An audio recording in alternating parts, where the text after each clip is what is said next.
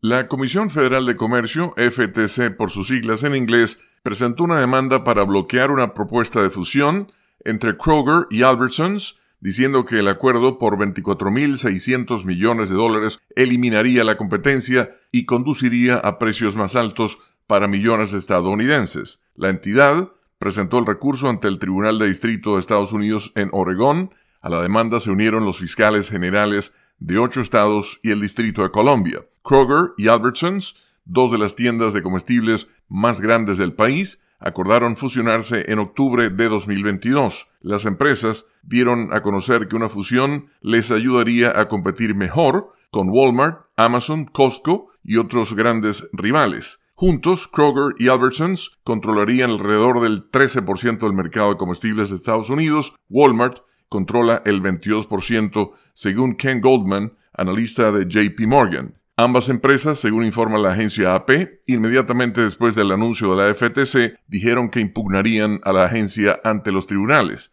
Kroger, con sede en Cincinnati, Ohio, opera 2.750 tiendas en 35 estados y el Distrito de Columbia, incluidas marcas como Ralph's, Smith's y Harris Teeter. Albertsons, con sede en Boise, Idaho, opera 2.273 tiendas en 34 estados, incluidas marcas como Safeway, Jewel Osco y Shaw's. En conjunto, las empresas emplean a unas 700.000 personas. Sin embargo, la fusión anunciada en un momento de alta inflación en los precios de los alimentos estaba destinada a ser sometida a un duro escrutinio regulatorio. Los precios estadounidenses de los alimentos que se consumen en casa suelen aumentar un 2,5% anual, pero en 2022 aumentaron un 11.4% y el año siguiente, en 2023, aumentaron otro 5%, según datos del gobierno. La inflación se está enfriando lenta pero gradualmente. La administración Biden también ha mostrado su voluntad de impugnar las grandes fusiones